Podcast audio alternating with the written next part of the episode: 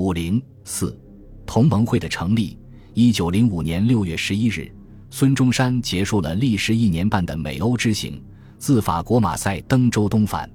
他一路经过新加坡、西贡、香港，略事停留，于七月十九日抵横滨。行前，孙中山将规训告诉了冯自由等。湖北、四川等省留欧学生也将此训转告留日的同乡。孙中山即将前来的消息在留学生中不胫而走。他在横滨上岸时，受到了程家称等一百余名留学生代表以及兴中会员、广东同乡的热烈欢迎。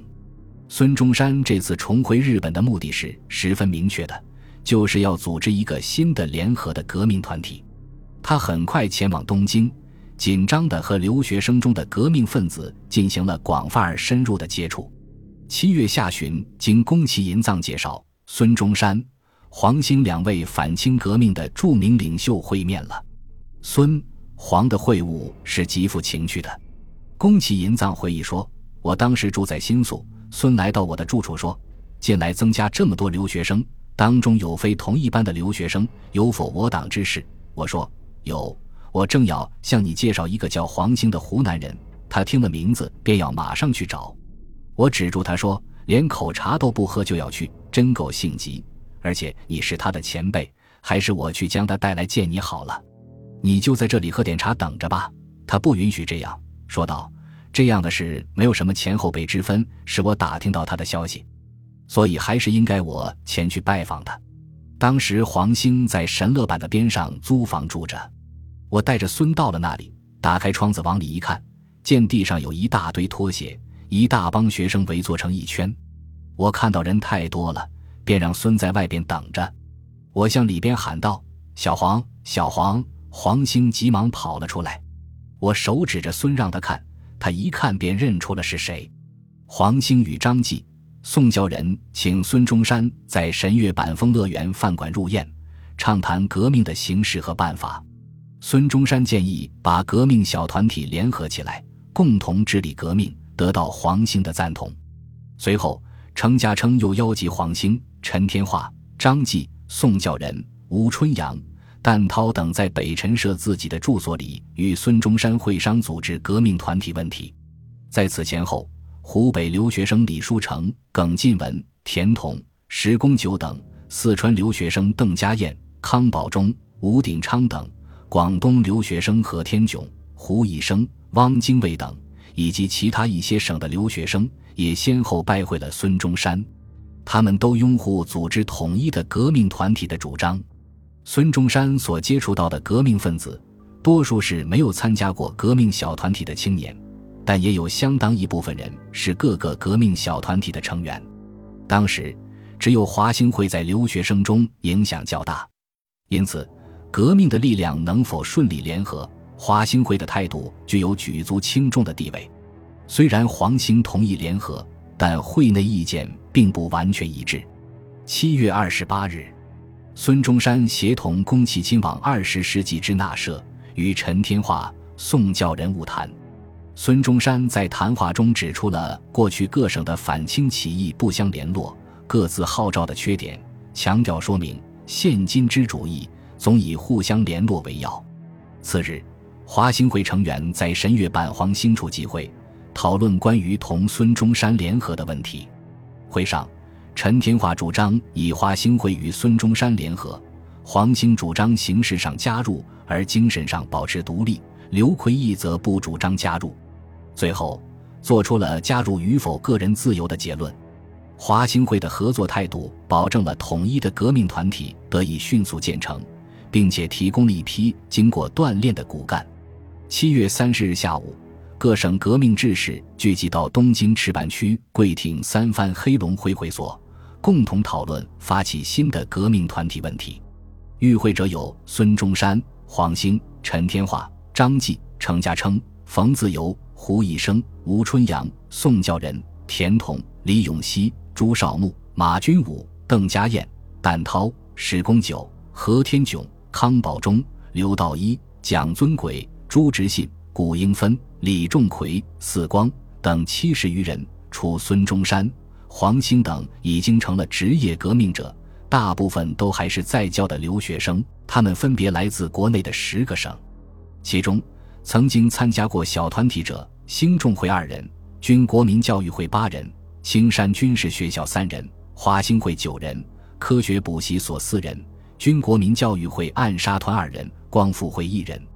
此外，日本人宫崎银藏、莫永杰也参加了会议。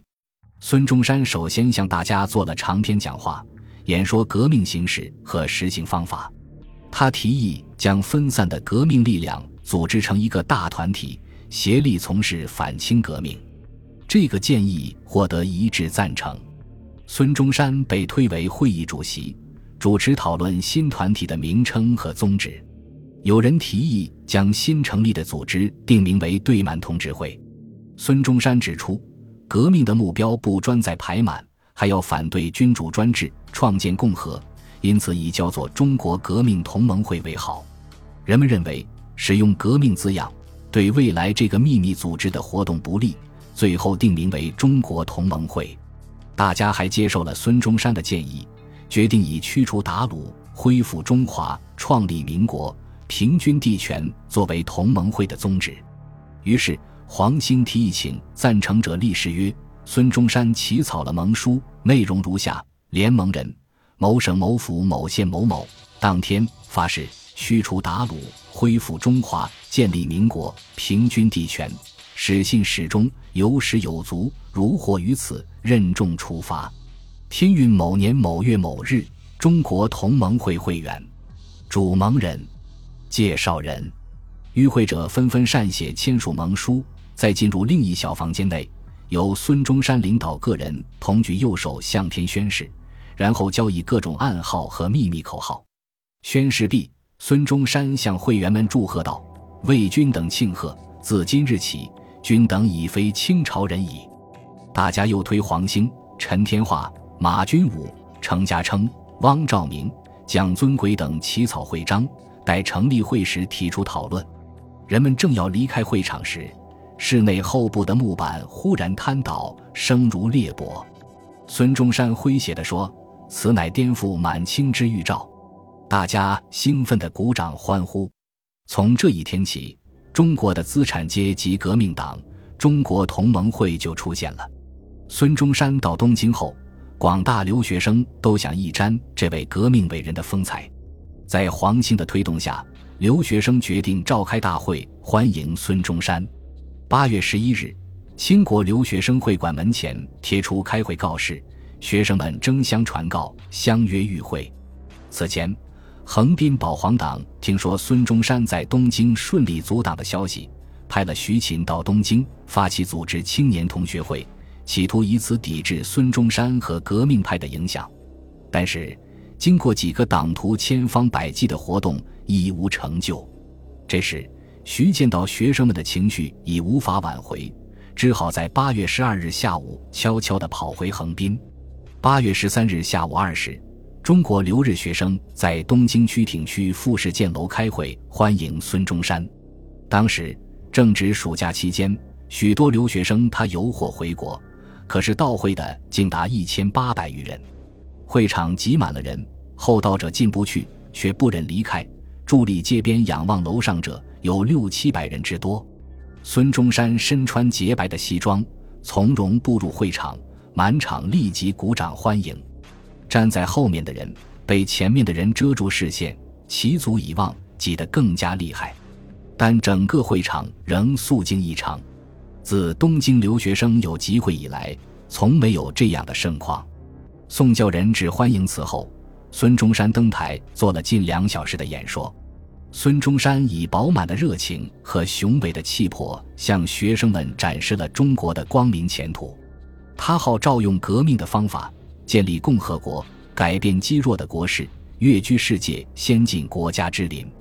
他说：“现在中国要有我们四万万国民兴起，今天我们是最先兴起一日。从今后要用尽我们的力量，提起这件改革的事情来。”我们放下精神，说要中国兴，中国断断乎没有不兴的道理。他呼吁人们在改造中国时取法乎上，抛弃不合于中国的君主立宪，而则地球上最文明的政治法律来救我们中国，把中国建成一个二十世纪头等的共和国。孙中山的演说并不十分激烈，娓娓说来，打动了所有企图挽救祖国危亡的青年的心弦，博得一阵阵经久不息的掌声。陈天化欢呼：“孙中山是无四万万人之代表也，是中国英雄中之英雄也。”之后，程家称、快寿书、张继恭其银葬，莫永杰也发表了演说。富士建楼欢迎会实际上是建立中国同盟会的动员大会，是资产阶级革命民主派的示威大会。他的盛况标志着反清革命运动新高潮的临近。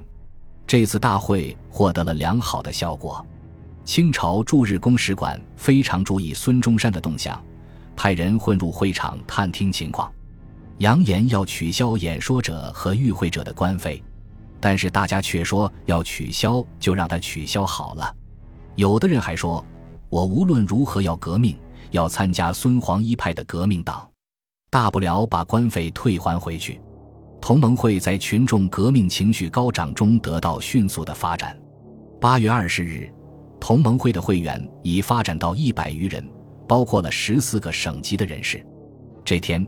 在东京赤坂区下关坂木金弥子爵的宅邸召开了成立会，会上通过了黄兴等起草的会章，会章共三十余条，以后一九零六年五月六日经过修改，成为二十四条，这就是今天所能见到的中国同盟会总章。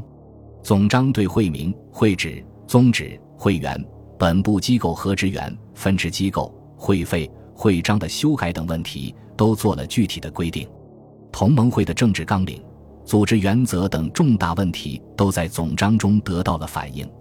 当天还选举了总部的主要干部，孙中山被一致推选为同盟会总理，黄兴被推为负责执行部的庶务。同盟会的本部设在日本东京，本部的组织系统如下：总理是同盟会的最高领导人，依照会章规定。总理对于会外有代表本会之权，对于会内有执行事务之权。截至执行部名员，得提于议会并批驳议案。总理由本部所在地的会员选举产生。同盟会的总理一职始终由孙中山担任。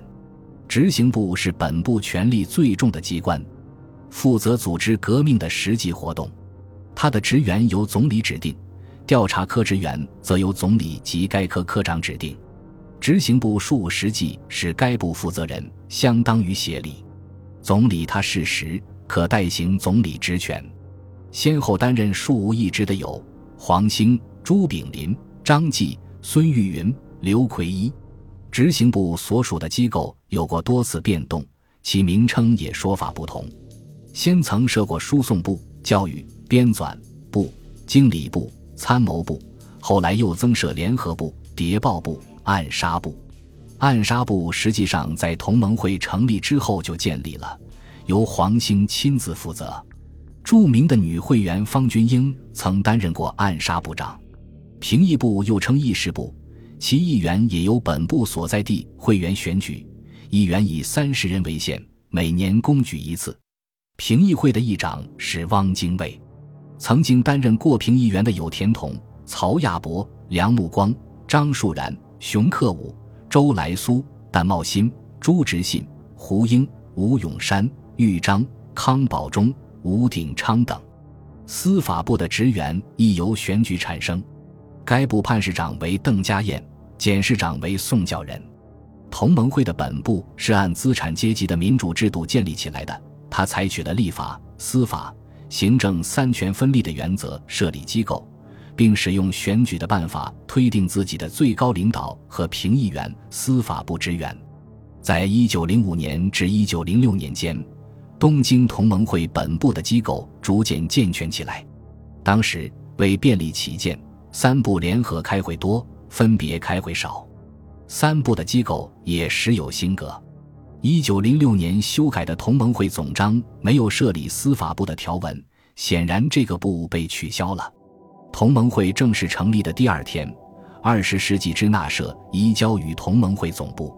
不久，改组为民报社，出版《民报》，作为同盟会的机关刊物。民报社是同盟会的唯一公开机关，它不仅担负着宣传革命宗旨的任务，在孙中山、黄兴离日以后，留在东京的同盟会干部经常把它当作集会议事的地点。同盟会总部建立以后，便积极地活动起来。从此，中国的反清革命运动有了统一的指导中心，这使孙中山感到无比的高兴。他说：“自革命同盟会成立之后，与之希望则为之开一新纪元，无使性革命大业可极身而成矣。”他兴奋地向在南洋的同志报告说：“近日吾党在学界中。”已联络成一极有精彩之团体，以实力行革命之事。现舍身认识者已有三四百人矣，皆学问充实、志气尖锐、魄力雄厚之辈，文武才既具有之，将来总可待学界之大半。有此等饱学人才，中国前途成为有望矣。本集播放完毕，感谢您的收听，喜欢请订阅加关注。主页有更多精彩内容。